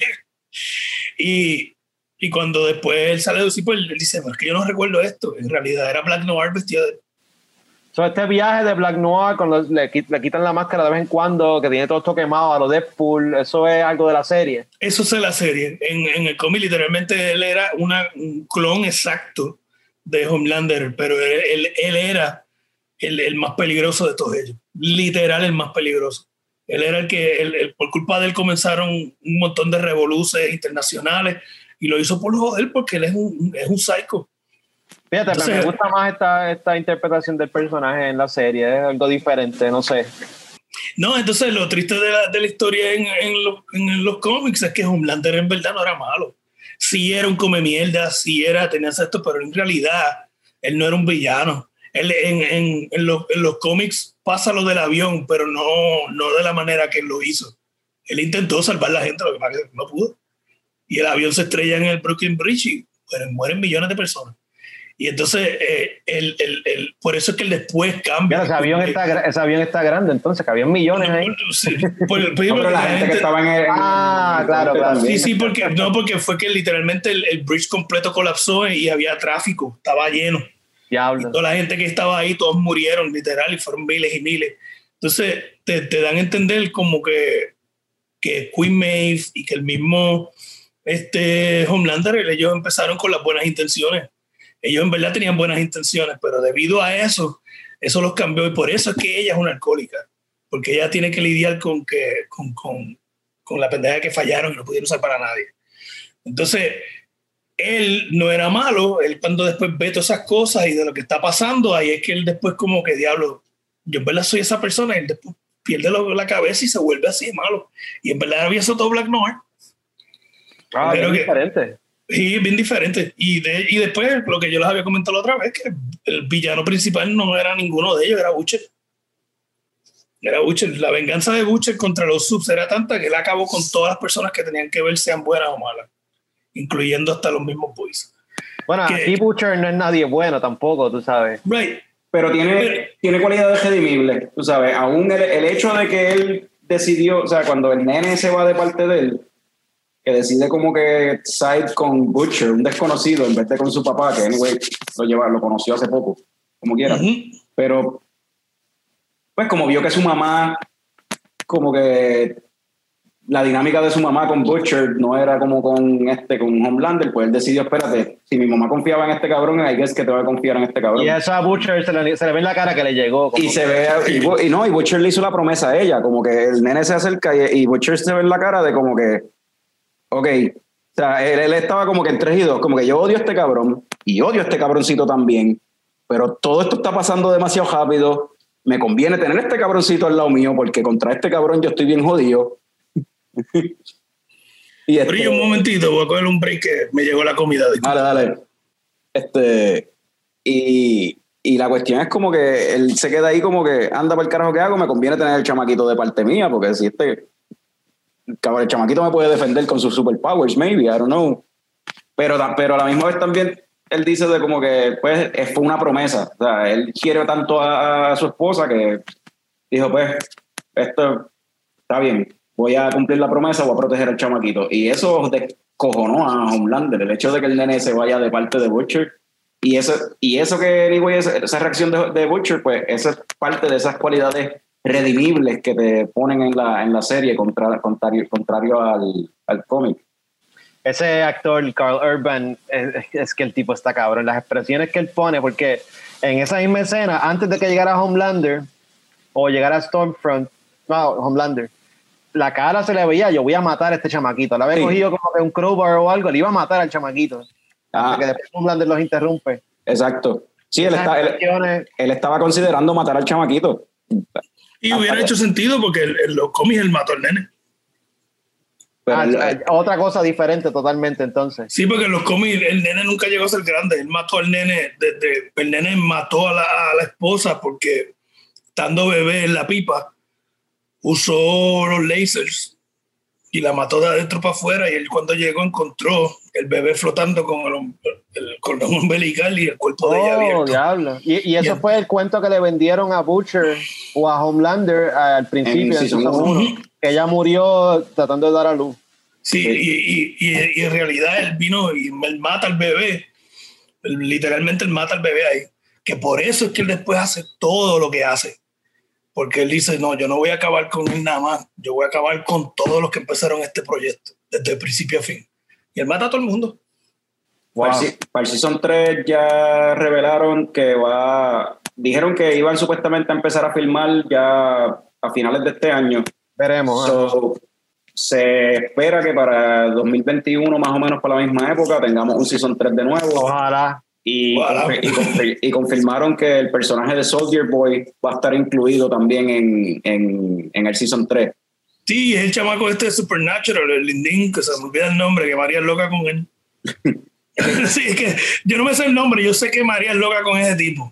David, tú que, tú que, tú que leíste el cómic, Soldier Boy es como un, él sería Captain América. Captain América. Y en los cómics, uff, loco, es un pendejo. Súper pendejo, pero pendejo. O sea, que pero pendejo como, como, de, como de Deep, tú dices. ¿o? Que, que bien, no, es bien guapito, papi. Ah, cuando después okay. se topa con Butcher, se ve encima y se caga y todo. Ah, diablo. Te digo, el, el cómic de Boy es como que pushing the envelope. No es ni pushing the envelope, ¿ves? Es literalmente haciéndote un enema con el envelope. Es como. es demasiado, es, es a otro nivel. Porque Garth Ennis, que, que, tú sabes que es el co-creador, y Derek Robertson. Um, yo siempre he sido fan del arte de Derek Robertson. Derek Robertson dibuja cabrón. para mí uno de los mejores Punisher era como él lo dibujaba. Él dibujaba hasta cicatrices en la cara. Makes sense. Y, este, y Garth Ennis, pues todos sabemos, el que sabe de cómic ha tenido que leer algo de Garth Ennis, por lo menos, si no fue Preacher, obligado leíste un cómic de, de Punisher. por eso, por eso él estuvo con Punisher casi 15 años. O sea, él, se convirtió en el de facto de escritor de Punisher. Lo escribió como todo el mundo quería ver a Punisher. Un asesino en serie, de asesinos en serie. como que that's basically what it is. Y Garth siempre, él odia, lo, él odia a los superhéroes. Eh, esto es algo que él lo ha dicho desde que comenzó a trabajar en, en DC y escribía Etrigan, by the way. Y él se pasaba a los superhéroes por culo en DC. Y cuando después él pasa a Marvel, lo primero que hizo fue escribir la historia donde Punisher está dentro de, del universo de Marvel. Y tanto estuvo escribiendo los personajes como unos idiotas, con la excepción de Daredevil, que después le dijeron, mira, está bien si ya el, el título aparte. Porque lo que él siempre quiso era tener un título aparte de Punisher que fuera un poquito más como que real, en el mundo real. Y esa historia y esa es la de Marvel Knights y es, y es, completamente desde un principio a fin como si fuera en el mundo real y no hay nada exagerado, es más con cosas de terrorismo, con los personajes viejos de Punisher, pero más grande, con más real, como que gente que son ex veteranos de Vietnam, todo lo demás. Y el único personaje de Marvel que sale en esa serie es Nick Fury. Y no es Nick Fury tampoco Samuel Jackson, es el Nick Fury clásico. Y sale como, como eso mismo, como, como si fuera un CIA agent, como si fuera, o sea, es real. Como que Shield es como si fuera una rama extrema del el gobierno de Estados Unidos, de las fuerzas aliadas. Eso es, algo, es algo bien, está bien cabrón. Y en ningún momento tuve superhéroes. Pero Garceni siempre odió a los superhéroes. Cuando él hizo The Voice, tú sabes que eso es, es, una, es básicamente su opinión de todos los superhéroes. Es como, como los superhéroes como Deconstructor, es como una parodia de lo que es un superhéroe, tú sabes. Exacto, Y, y, y, burlándose, porque él los encuentra estúpidos. Él siempre lo ha dicho, él, él nunca, nunca ha hablado bien de ningún superhéroe, él los fucking odia. Pero yo, eh, lo que pasa es que él también lo odia porque cuando él empezó, él, comenzó a escribir, los primeros gigs fueron en títulos de superhéroes que no te quería trabajar. Y los odiaba, los odiaba porque él quería hacer cosas diferentes y no lo permitían. So él, él, él se volvió como que le cogió este despecho a la industria mainstream y siempre hacía cosas bien on the nose. Cuando escribía Punisher, brother, él tenía a Wolverine como un imbécil. como un imbécil. Punisher literalmente coge a Wolverine y le dispara en las bolas y después le dispara en la cara y lo termina aplastando con un ah, Esa es la escena clásica esa que siempre hablan, ok. Y entonces, este, porque sí, él ponía a Wolverine que era, que, que, que era un, salvaje que mataba como un animal y que en el mismo caso él dice, yo no puedo con este cabrón, ¿cómo lo hago? Pues le, le tumbo las bolas, literal. Y este, y con Spider-Man lo hacía como un goof, como que un goof buena gente, pero un goof y el único que en verdad, el único yo creo que el personaje que él pasaba era, era Daredevil.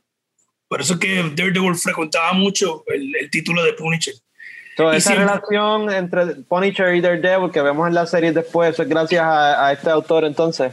De hecho, la serie, lo que pasa en la serie es sacado de un cómic de, de Garcenix. Literal lo mismo, de que lo hicieron idéntico. Estaba en mute, Carlos, sí. Sí, sí. Este lo de que no te matas, ¿sabes? Como que esa es la que hay. Eso es del cómic.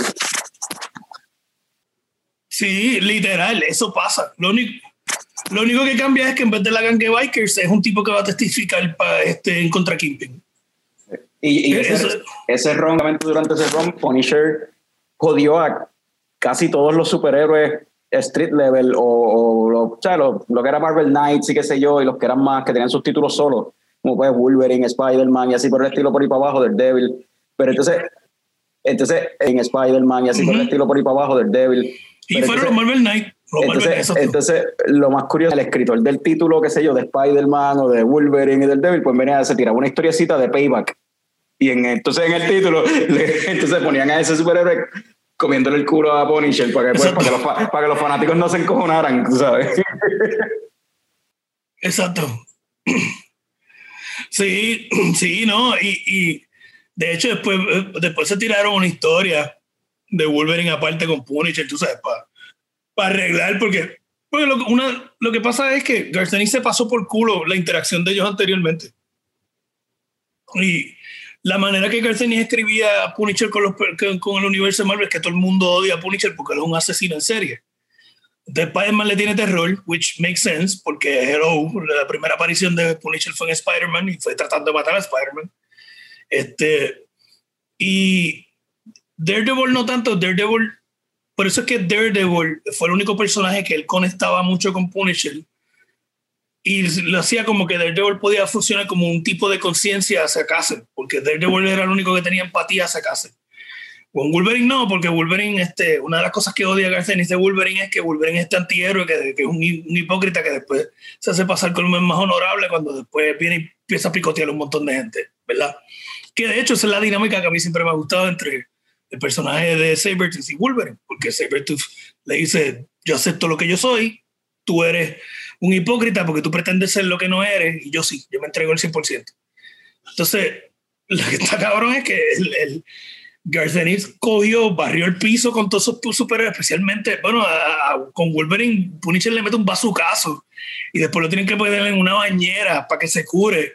Y literalmente lo dejan en la bañera con las tripas por fuera regenerándose. Y Daredevil lo que hace es que le deja una botella de whisky y manda y se van. Porque Punisher, y, y, él le gana a Hulk de la manera más cabrona, él secuestra a Banner. Pero Punisher no secuestra a Banner porque quiere. Es que eh, dentro de esta historia, a Banner lo secuestran diferente, una organización criminal y estaban vendiendo a Banner como un weapon of mass destruction, porque él era Hulk. Punisher se entera, Punisher este, lo logra secuestrar y le empieza a dar comida y él siempre se está quedando que le da dolor, le da dolor.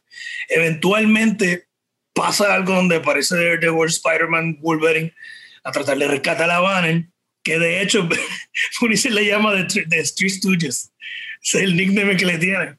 Y cuando ellos llegan, que Punisher, obviamente Hulk se termina convirtiendo porque Castle viene, como sabe que viene Daredevil, Wolverine y Spider-Man, dice, yo no puedo matar a ninguno de los tres porque recuerda que Punisher no mata inocente. Y Wolverine no es inocente, pero él dice, el, the, the rodent, porque así que le llama Wolverine, the rodent can take it, because he can heal, he's unkillable. Spider-Man is innocent, and so is Daredevil. And Spider-Man is basically a kid. So, él lo que hace es como yo no puedo con los tres porque uno tiene super fuerza, el otro pelea mejor que yo y el otro es, un salvaje. So, lo que hace es que viene, empieza a bofetear a Banner, Banner se encojona y suelta literalmente en Brooklyn a Hulk. Y cuando ellos están tratando de detener a Hulk, obviamente Spider-Man, Daredevil y Wolverine, que no son, no son el nivel para poder detener a Hulk, él viene y activa un, activa un detonador y es que le estaba dando de comer C4 a Hulk. Por eso, por eso es que Banner se quejaba de que tengo dolor y era que le daba sopa con C4, cuestión de que cuando él se convirtió, plum, le explotaba la bomba, lo volvía a convertir en Banner. Perfecto. sí, y, y Garcenis en eso está, es brillante porque él, él, él, escribe personajes bien grounded. Y él como escribía Daredevil estaba cabrón también. Y esa escena, de hecho, el Season 2 de Daredevil la, está cabrón por Punisher. Y esa interacción de ellos dos es idéntica que el cómic, literal, page por page. De que lo único que yo le doy al director de, de, de, esa serie es que dijo, esto no hay que cambiarlo, vamos a hacerlo exactamente como sale aquí, esto perfecto. Y así mismo lo hicieron, literal. Vamos a, hecho, a, bring it back to the boys. Ajá. Vamos a bring it back to the boys, que ya llevamos media hora hablando para cerrar el segmento y nos podemos quedar hablando anyway después de terminar de grabar. Pero, pues para terminar con The Voice, porque nos fuimos por otra tangente súper interesante. Sí, no, nos fuimos con Garcenis y me, y me quedé pegado. Y, no te hablé, está, te hablé de Está bien, está bien. está cool. Este, pa, eh, Season 3 de, ¿Lo quiere hacer por Season 3 o la serie hasta ahora? O sea, eh, digo, season, perdón, season 3 no, Season 2. Este, o, lo, o quieres dar, o sea, darle ah, ah, a la serie entera. Te, espérate, ¿tú vas a cortar ya el tema de The Voice? Sí, ¿qué más quieres añadir? Porque sí, porque... Eh, quería hablar del supuesto spin-off que va a salir de The Voice. No sé si eso va a salir antes de Season 3 o cómo es la cuestión, pero aparentemente va a seguir estos subs eh, college age. Y entonces en este mundo eso está bien interesante porque aquí los subs están al garete y abusan de sus poderes. Uh -huh. Imagínate estos adolescentes hormonales como que al garete en college times con pues va, a ser, eh, va a ser New Kicks porque ellos habían varios grupos El cómic, recuerdo, el Ah, más que recuerdo. De eh, seguro tú sabes como que a lo mejor hay un title spin-off ya en los cómics sobre algo así. Sí, sí, este, había uno que se llama Herogasm, que era, enfocaba en, en los parties, en los festivales que la hacían, y todos tenían orgía. Entonces había también este otro grupo que, que Huey le, les coge cariño porque ellos eran sub, pero ellos eran don nadie, estaban bien bajos en la jerarquía de los subs, nadie le importaba. Y, y los cabrones veían porno y se hacían un circle jerk. O sea, como que. sí. Pero los tipos no, no, no peleaban con nadie, trataban de ayudar a las comunidades. They were just goof. They were just like teenagers. Y entonces eventualmente termina pasando que casi todos ellos mueren y a Huey le da, le da un impacto, le, le duele eso, porque él decía, ellos no eran malos, ellos no eran malos, porque tenían que morir? Ellos en verdad no eran malos, ellos no se metían con nadie, ellos no hacían daño a nadie, ellos trataban de ayudar a la comunidad, pero eh, eh, no sé si se va a enfocar en eso porque no sé, no, no, ten- no tenía No ningún conocimiento de eso. Por el sinopsis breve que po- postearon, más se enfocaron en lo el garete que va a estar esta gente. Y no sé qué, qué va a ser el plot como tal de la serie, pero es subs que están bien el garete. Pero, pero es, es como si fuera una academia de subs, como si fuera X-Men, o sea, como una- No, no, no- me dio esa impresión cuando lo leí. Sonaba no más como que pues, son subs que están en la universidad que sea y pues las garetas que hacen en esa, en esa universidad. Maybe, maybe es un bot academy, no sé, o sea, no sé nada. había, ha- había un Bob's Academy donde a todos ellos los entrenaban en los cómics. Y había un, un, un equipo que era como si fueran los X-Men, que se llamaban The G-Men. Este, y te dan a entender que el, el líder, como que era como el Xavier, los toqueteaba a todos desde chiquito. Oh, Por eso todos ellos lo decían, oh, father. Te digo, Garceni está fucked up. Entonces, este, eh, había un grupo que eh, se llamaba New Kick, que era como los New Mutants. Había otro que era obviamente una analogía a los Avengers, que Soldier Boy era el líder. ¿Sabes? Y obviamente los Seven es de Justice League. Exacto. ¿entiendes? Pues, hay varios grupos así. Oye, pues sí, ahora que tú dices eso, entonces, quién sabe si entonces en el Season 3 veamos a ese grupo que, o sea, si va a estar Soldier Boy, eso quiere decir que vamos a ver entonces a los demás miembros de los Avengers, o sea, las versiones de Avengers de... de Bueno, Eh, de hay varios openings, hay varios openings en el team, porque son de Seven, pero hay como tres huecos ahora mismo, ¿verdad? Porque de Deep lo Ujú. botaron para el carajo y parece que no, no piensa volver. Eh, Stormfront ya no está y había otro hueco más, el de... Atron volvió. Atron por lo menos. Volvió. ¿Quién más era? Lamblighter, Starlight vino por Lamblighter, ¿verdad? Sí. Entonces ahí estaban los siete, pero entonces votaron a The Deep, bajaron a seis. Stormfront está jodida, bajaron a cinco. Ah, Black Noir, que no se sabe qué va a pasar con él, por lo menos en la serie, que le dio, él tiene un peanut allergy Vale, eso quedó sobrado. y le metieron ahí ese montón de chocolate por la boca. Güey, eso quedó sobrado. Eso quedó sobrado porque eso no, eso no, no pasa en los cómics. Y a mí me encantó que, que tuviera eso. Eso quedó exageradísimo. So, hay tres espacios ahí, que Soldier Boy puede ser uno, otros personajes que quizás vuelvan a traer, no sé. Este, en el cómic no sé si hay más characters así copiándose, o sea, no sé si bueno, hay... eso, eso es lo que dijo David, que hay un montón, que hay una versión... Sí, hay un montón. Hay, Hay- hay- unos Fantastic Four que son una banda de punk. Sí, loco, hay una, hay una parodia por completo de cada, todos los personajes de, de la industria. Ajá. O sea, hay una parodia. Hay una parodia de Wolverine, loco, que es un tipo como si tuviera un casco de águila a los a los Hawkman, pero en vez de garra lo que tiene son martillos gigantes por Ok. mano. All right. Y, lo único que dice es como que I'm gonna, I'm gonna, no dice manda. ¿Sabes cómo es? Hay un montón de personajes, un montón de parodias. So, finalmente, para cerrar esto. Ahora sí, ajá. ahora sí, podemos cerrar esto. Eh, leche o coco a la serie de The Voice y por qué. The Go, Fran. Eh, le voy a dar al- a la serie y al season este, leche. Leche materna, como que la que le encantaba a Homelander, tirársela por la cara así. Definitivamente leche. Y, y, y- pero lo- me voy a los Mother's Milk. Ajá. Está, es- la- en verdad está sobrada, está entretenidísima, es el perfecto show. Si te gustan los superhéroes, te va a gustar. Y si no te gustan los superhéroes y los odias, también, También. te va a gustar. Porque te pasan los superhéroes por donde no brilla el sol. Yo le voy a dar coco eh, pero un coco que te dio en la nariz y te la rompió. Eres esa y te, te abrió la llave, tú sabes. Y Está ahí sangrando bien cabrón, porque Hermano, es, por la violencia y, que se, y eso. pues, pues entonces yo le voy a dar leche y coco porque va a hacer todo. O sea, esta serie- a mí esta serie me, me encanta, para mí es perfecta. Yo no le encuentro nada malo, todo me ha gustado. Cada episodio me va llevando así y en ningún momento lo deja caer, ¿me entiendes? Cada episodio es más exagerado.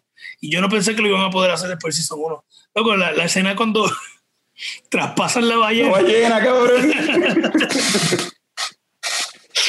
Diabolical. Vaya, o, sea, o sea, yo estaba las lágrimas, brother. Yo estaba de que con lágrimas, porque yo digo, están sobrados. Y pues, este, para terminar esto, ¿verdad? Como una de las. Este, leí en un meme hace poco que, y según en la voz de, de Billy Butcher, según mi, mi mejor imitación, no sé, bien mierda.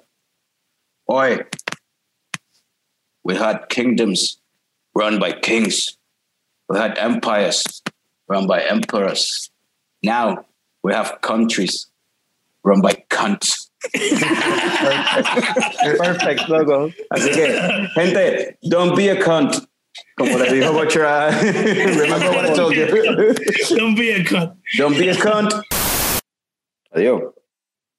Todavía tú estás aquí. ¿Ok?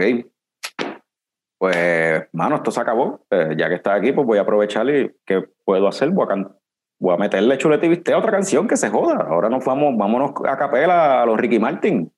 Eh, mm, si quieres tú el chuletón o quieres tú el viste. Si quieres tú el chuletón o quieres tú el viste. Si quieres chuletón o tú quieres viste. Si tú quieres viste o quieres chuleta. Si quieres chuletón o tú quieres viste.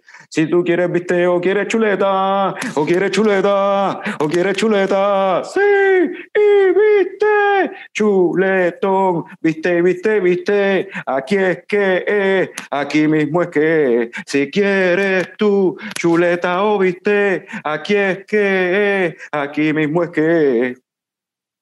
Salud, cabrones.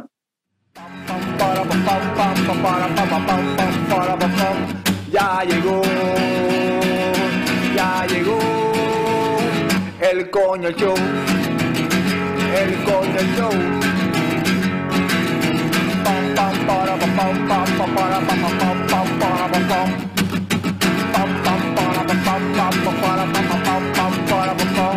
Ya llegó, ya llegó el coño show, el coño show, el coño show. is going to. Whoa!